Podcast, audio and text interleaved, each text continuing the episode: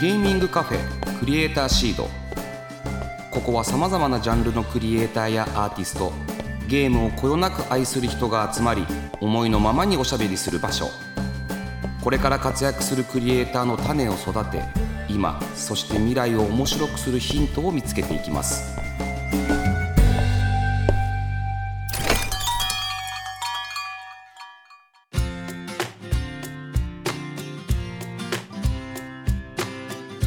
いらっしゃいませ。ゲーミングカフェクリエイターシードオーナーの坂本和則です。この番組は毎回ゲストをお迎えしてまったりコーヒーを飲みながらゆるーくトークしていきます。ぜひお聞きのあなたも一緒にお茶を飲みながらリラックスして聞いてくださいね。えさて今回のクリエイターシードはスタジオにゲストの方をお迎えしております。お声をお願いできますでしょうか？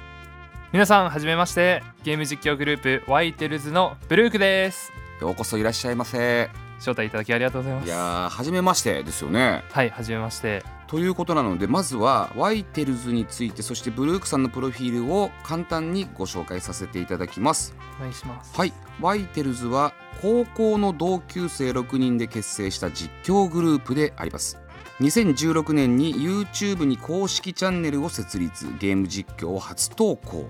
2020年11月には総視聴回数1億回を突破してます。すごっ。1億回すごっ。いやもう見ていただいてる 皆さんのおかげで。はい。すごい。じゃあ続きましてブルークさんのプロフィールになります。好きな食べ物はお肉。はい。誕生日はいい肉。はい。あのちなんでこの日付にさせていただいてなるほど。ちなんでから生まれたわけですね。あそうですね。なるほど。で普段家ではズボンはあまり履かないタイプの人であると。はい。で生まれ育ちが上海じゃないですか。上海です。英語と中国語が話せるそう。英検一級保持。英検一級保持なんですか？はいあの一応23回2回かな？落ちたんですけどなんとかはい2年前ぐらいに取りましたすごいな。ちょっとその辺はまた後で話しますけど 好きなゲームはロール、まあ、リーグオブレジェンドホライゾンホローナイトですね。はい。あやっぱこの辺がずっとやってきたと。はい。とても好きなゲームですねこの3つ。特にロールはもう多分合計で1万時間超えてるんじゃないかってぐら1い万時間？はい。やってます。すごいです。1万時間ってすごいですね。頭溶けちゃいますけどね。一回やり続けるとどのぐらい続けてやっちゃうんですか？えー、それこそもうなんだろう若い時って言うとまだ若いだろうってあの言われますけど、はい。若い時はもう1日オールした次の日もこう半日以上ずっとやってられるみたいな、まあ、30時間ぐらいやった時もあります、ねお尻痛くなったりしないんですか？なんか慣れ慣れますね。小さい時からこうなんか硬い椅子に座ってるせいか多はい。分なんかこう強化されたのかなお尻が。いやちょっとねあのワイテルズさんも結構プロフィールで気になるとこあるんですけどそもそもはい。高校の同級生はいなんですね、そうですね。同じ高校だったってことですか？そうですそうです。同じ高校で6人中5人はもう同じ部活でって感じ同でじ部活、はい。部活は体育会系ですか？運動系の部活です。はい。すごい。でそのじゃあ同じ系の部活にいた5人ともうはい一人はどうやって入ってきたんですか、その同じ部活のある人と同じクラスで確か席が隣でめちゃくちゃ仲いいみたいな感じでした。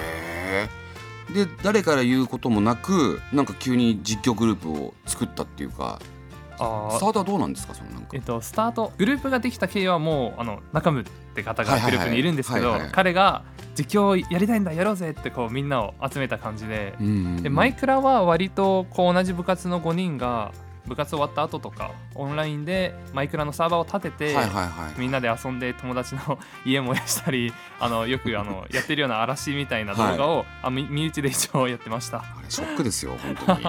へー。でつまりそういった部活の延長遊びの延長からスタートしてはい。えー、4年で1億回？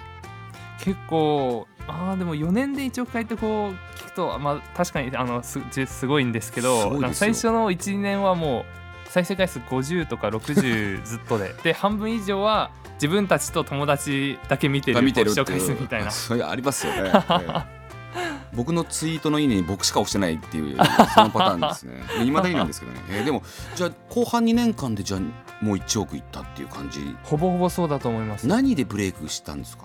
まあ、2つ大きい要素がありまして、はい。1個がこうなんか跳ねる企画をたたまたまというかそのトライし続けて当たったみたいなのがはこうあのボートレース系の動画がありまして、いはいはいはいでもう一つ大きい要素としては、えっと、当時のうちらよりそこそこ知名度のあったマイクラ実況グループに声かけていただいてうん一緒にコラボしたんコラボしたっていうのが結構大きいですね。そのきっかけがあってでもまあもともとずっと出されていろんな、ね、動画出してるのでそっち側に皆さんが映ってったっていう感じなんですよね。うんうんうんうんそうですね。いやーすごいすごいなでブルークさんはとにかく肉が好きであるとはい。1週間にどのぐらい食べるんですか？えー、でも割と最近は逆に控えるようになっちゃいましてその肉食べ過ぎてるな魚食べなきゃみたいなので あのこう考えるようになっちゃったんですけど健康ねはい。健康志向で、もう45年前は逆にとりあえず腹減った肉食うかみたいなこのテンポ感でうんうんうんうん。肉ばかり食べてました、それ肉と一緒にお米派ですか？それともパン派ですか？それとも両方食べない？お米ですね。もう焼肉屋行くと米が来るまで肉食べたくないなぐらいあの組み合わせが好きです。ガッツなガッツ少年だそれはもう へえじゃあ本来であれば今でも肉は食べたい。本来であればはい。あうん食べたい食べたいですね。なんか自分のこうちょっとずつ日に日に大きくなるお腹とか なんかそんなふうに見えないけど。あ いやお腹だけ肉つくんですよ。ああの獅子はあのそんなになんか太くならないんです獅けど。子。はい。なるほどね。はい。でも肉ってそんなに太らないっていうじゃないですかうん。えでも脂のある肉美味しいじゃないですか。はい美味しいですね。カルビとかね、はい。で家ではズボンは履かないと。そうですね。えパンツ一丁。はいあのパンツとまああの上半袖みたいなのを基本家ではそう過ごしてます。なんかそのあプロフィール見見させてもらったんですけれども、ゲームをよくする人は家では下はパンツだけっていうド偏見を披露してらっしゃるんですけど。はい。はい。ノリで書いちゃう。ええ逆にどうです？ゲームするときズボンは履きますか？いやでもね僕逆に言うと靴下が履いてらんないんですよ。ああはいはいはい。だからでもズボンを脱ぐとまあちょっともういい年ですし僕なんかは,、はいはいはい。なんかちょっとそんなに美しくないなと思ったりとか会社でゲームやっててはいさすがにパンツ一丁で今のコンプラ 状態でいうとあの女性スタッフもいるのでなかなか厳しいなっていうところがあるのでいやーでもそんなねえっとねブルークさんとね今日はねゲームについてもまったりトークしていきたいと思いますよ。はいよまあ、そういう意味でも今パンツ一丁になってもらっても構わないっちゃ構わないんですけど。あこここではい、改めましてよろしくお願いします よろしくお願いいたします。はい、ブルークさん子供の頃からゲームとの付き合いはあったんですか？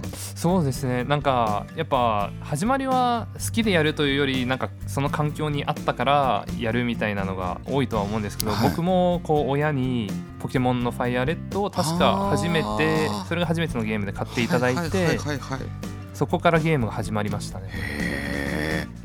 そっからじゃあ、まあ、体育会系体を動かすような部活もやりながらはいゲームは引き続きずっと続けていたってことそうですね。なんか特にその幼稚園半年ぐらい通ったら中国にあの行ったんですけど、はい。中国の方でやっぱりこう日本恋しさというかそういうので日本のゲームを ずっとこう親に送ってきてもらったんですけどそれらをやったりとか中国にいる時は日本との接点が欲しくてなんとか多分やってたみたいなとこあります。へえ中国何年ぐらい行ってらっしゃったんですか、えっと、小学校ずっとですのです長56年ぐらいですね。でじゃあもう中学校の日本語学校っていうよりかはもう公立普通に。公立に行って、はい。なんか普通に喋れてました。今でも普通に喋れちゃうってことですよね。そうですね今一番企業が欲しい人材じゃないですか。ありがとうございます。中国語と英語。英語はどこで習ったんですか？英語はそれこそそのオンラインゲームをやるようにまあなるじゃないですかゲーム好きですと。はい。で海外の方とこう遊ぶ機会もできてでなんか他の国の人と喋りながらゲームやるのって楽しいっていう感情をなんかどこかのタイミングで入手してしまってでそのために英語はなんかちゃんとこう使える言葉も増やしたいし実際にこう喋りも上手くなりたいなっていうモチベーションでかその英語喋れる方とか外国語を喋れる方って、はい。なんかすごくセンスがある人が多い耳がいい人が多いってよく聞くんですけど、はいはい。で特にもうトリリンギャルじゃないですか。はい。多分きっと違う言葉を覚えようと思ったらもうすぐできちゃうんでしょうね。あー確かになんかその例えば初めて聞くなんだろうフランス語とか韓国語とかとなんか喋ってる人の真似をするとあれ？発音うまいねとかは言われたりします。少しだけうちの会社業務委託しますね。ゲゲームだけしてていいですか？ゲームいっぱいたくさんしててもらえれば。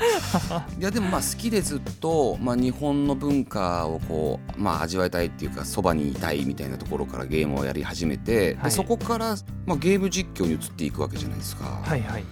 まあ、ある種そこの趣味からちょっと仕事と趣味の間ぐらいになってきたはい。ゲーム実況やってみてどうだったんですかその後なんか。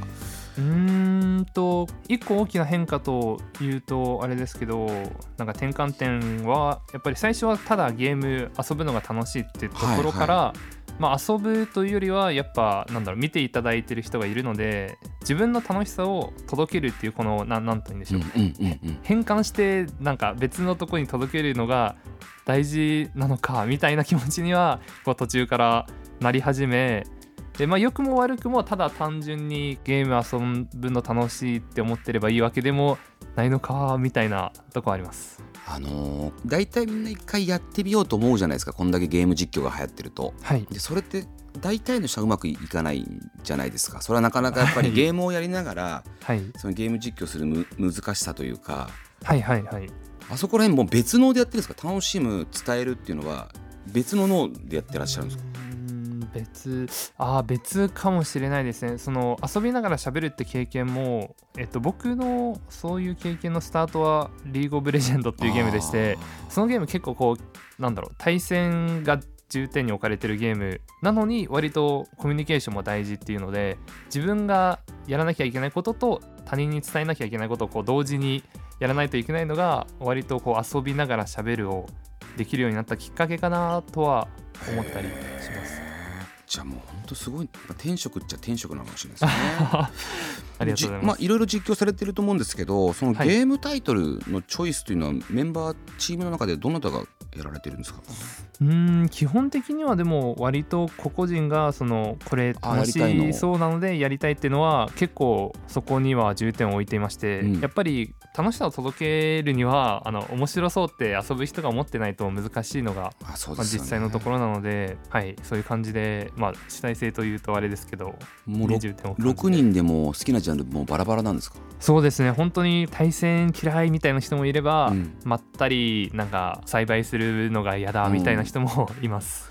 ブルークさん自身はどんなゲームジャンルが好きなんですか？個人的に僕は。はうんもう対戦が本当に好きであとは探索とアクションがこうどっちも程よくあるとか、はいはいはいはいあとは、まあ、シミュレーション ゲームも割と好きです。なんかこう自動化していって規模大きくなるみたいな。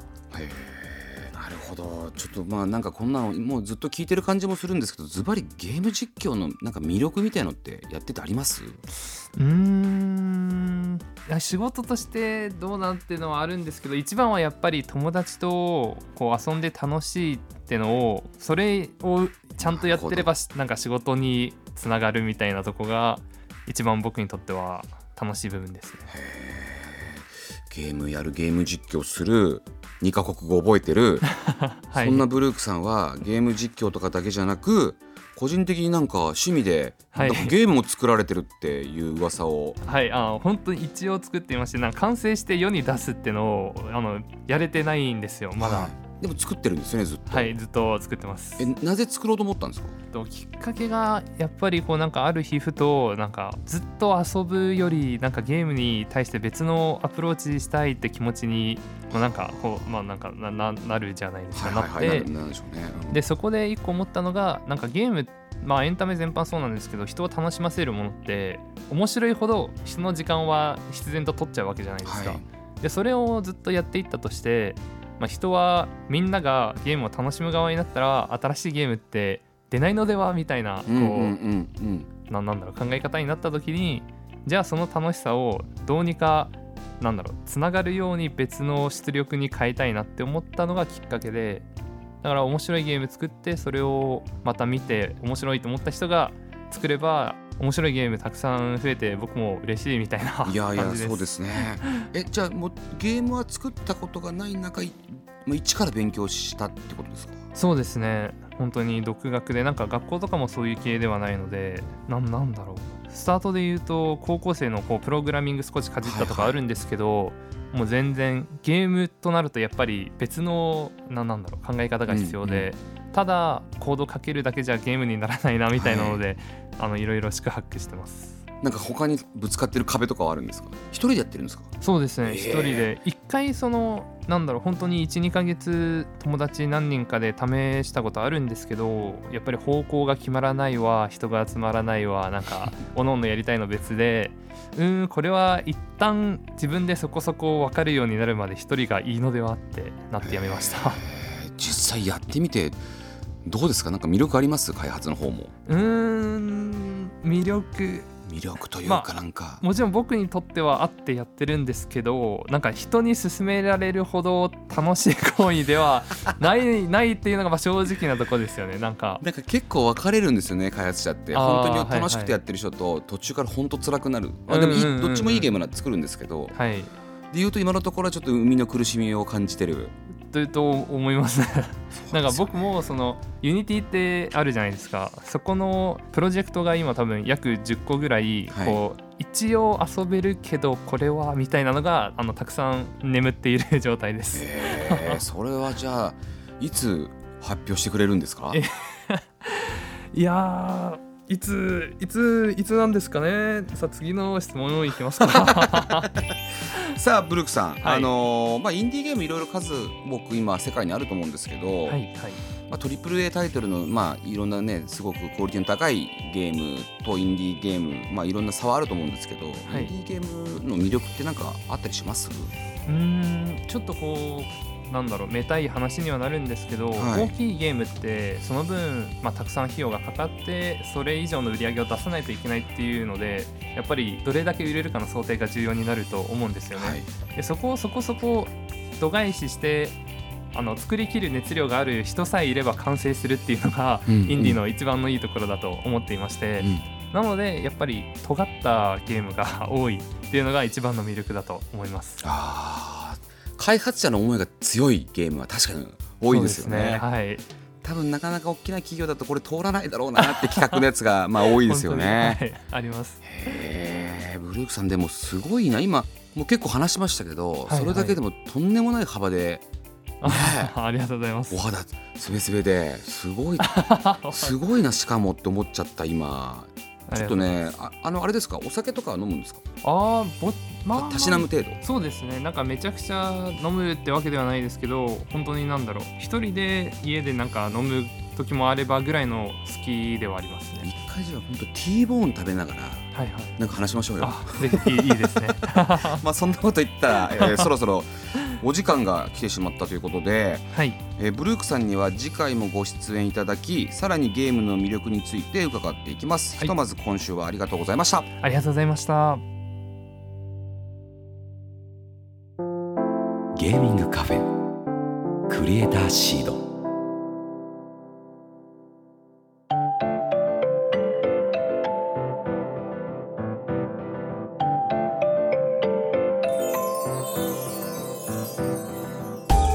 坂本和則がお届けしてきましたゲーミングカフェクリエイターシード。そろそろお別れのお時間です、えー今週はね、えーワイテルズのおブルークさん来てくれましたけれども。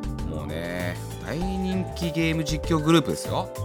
面白かった。気さくでね。でね品があるよね。すごく品があるんですよ。ゲーム実況者に品があるってもう最高だなっていうふうに思っちゃいました。ね。4年で1億視聴とか言ってましたけど後半2年でほぼ1億回っていうのででも大ブレイクしたんだなって思いました。なんかねゲーム実況をしてる理由としてねゲームの楽しさを教えたいとか楽しんでゲームをやる人を増やしたいなんてね言ってました。素敵だなと思って聞いてましたよ。で中国語と英語もうネイティブで喋れるわけですからもうどこ行ったって活躍できますよ。ねねブルークさんねまだ僕ね聞き足りないこといっぱいあるんでね絶対来週も来てもらおうかなっていうふうに思います。さてクリエイターシードでは番組の感想や私への質問メッセージを募集しております。ツイッターから「ハッシュタグクリエイターシード」をつけるか番組メッセージフォームよりお寄せください。えそして番組ツイッターも稼働しております。ぜひフォローしてくださいね。次回6月28日の配信も引き続きブルークさんとのトークをお届けしていきます。ちょっとね開発の話もより深く聞きたいなと思ってますのであとねおすすめゲームだブルークさんがおすすめするゲームも紹介していただきたいなというふうに思っております。お楽しみに。それではここまでのお相手は坂本でした。